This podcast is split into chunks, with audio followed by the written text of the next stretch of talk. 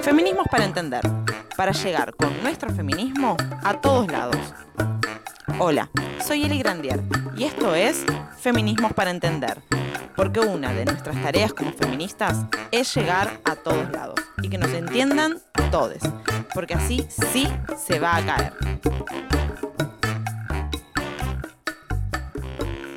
Parir es un acto fisiológico.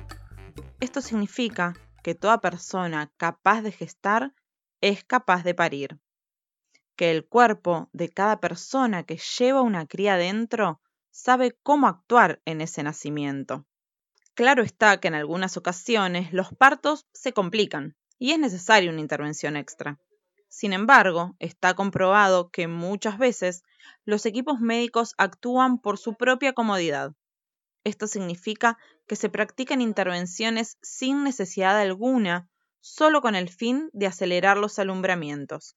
Así es como se violan sistemáticamente derechos de las personas gestantes y las crías nacientes. Entonces, es necesario saber qué significa un parto respetado y cuáles son las prácticas necesarias y cuáles no.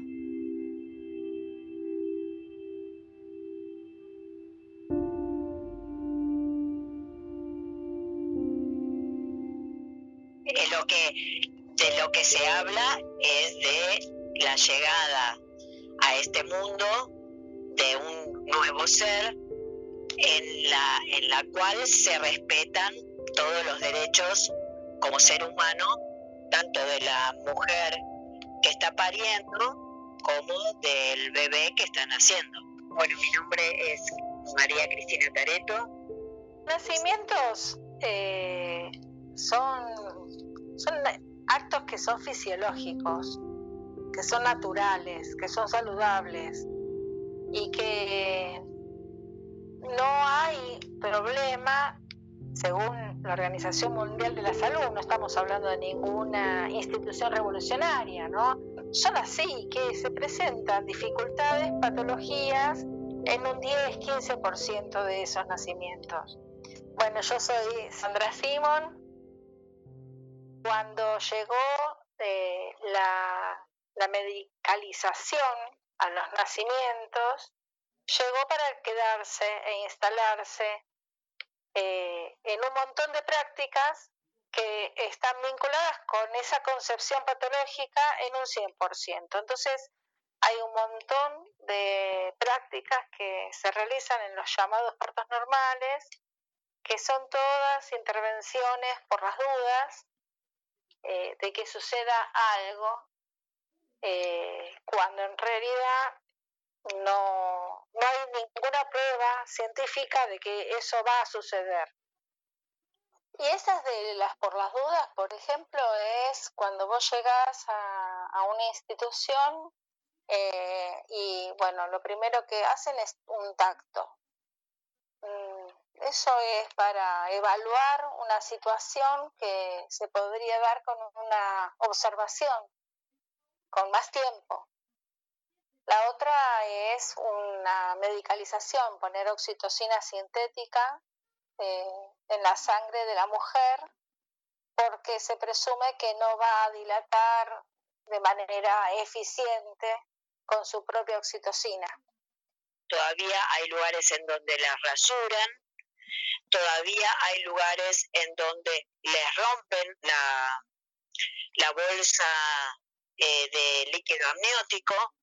La episiotomía. La episiotomía es el corte en la vagina para prevenir un supuesto desgarro que no sabemos si se va a producir, pero eh, por las dudas, eh, el poder médico hegemónico, el poder obstétrico hegemónico, considera que ese corte es mejor de todo el músculo es mejor que un desgarro. Y por las dudas del desgarro se corta toda la vagina. Son todas este, maniobras que tienen que ver con un protocolo que em, eh, se hace para que justamente todo el proceso eh, sea de menor en el menor tiempo posible, ¿no?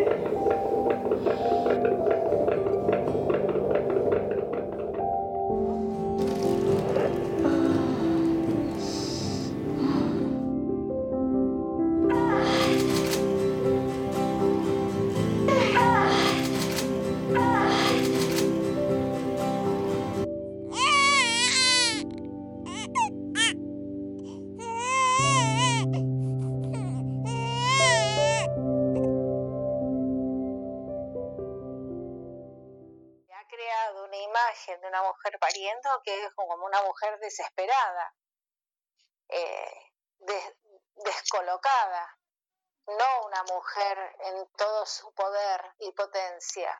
Al ser considerada, considerada una mujer, eh, un ser inferior, por lo tanto, hay que asistirlo, sometiéndola a, estas prácticas en donde ella pierde autonomía.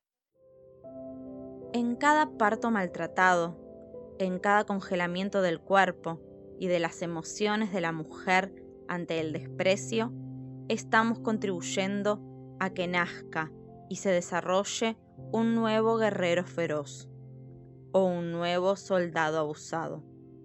Uno más para un mundo dividido y en lucha.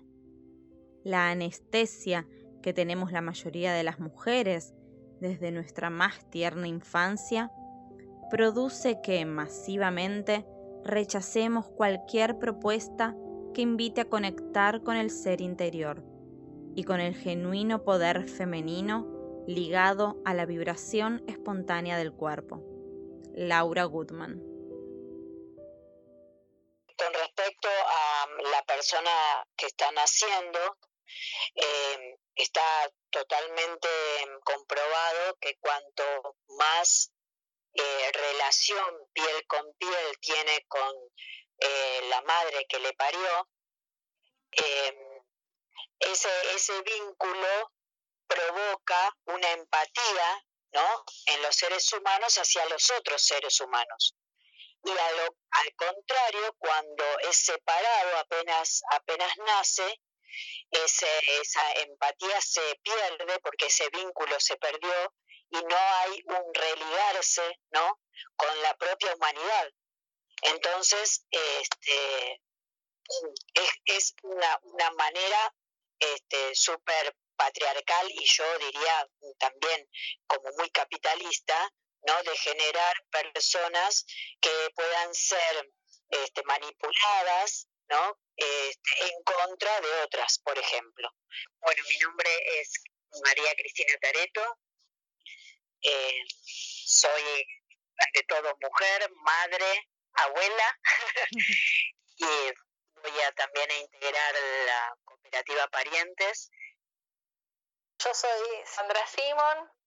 Eh, junto con Cristina formamos ya hace unos años un, grupo de trabajo que se llama Compamadriando Conciencia. Desde este grupo eh, acompañamos gestaciones y puerperios. Eh, la, la seguridad que busca es la seguridad de la confianza. ¿Y en dónde vamos a poner la confianza? En nuestro cuerpo. Bien, pero nuestro cuerpo capaz que no es confiable. Entonces, ¿en dónde vamos a poner esa confianza? En ese bebé que está por nacer, ese que no tiene ningún tipo de contaminación social todavía. Todo lo va a hacer por instinto. La sabiduría que tiene este bebé es con, el, la que hay que conectarse. De esa manera, así, confiada, segura porque confiamos en ese bebé, eh, hay que crear espacios amables, espacios que esa mujer tenga la libertad para poder conectarse con ese bebé. Y bueno, eh, ir, ir, ir, garantizando, que el Estado pueda ir garantizando eh, todas estas cosas, que no sea una lista de buenas intenciones, sino que haya acciones concretas que tiendan a que este estado de situación cambie.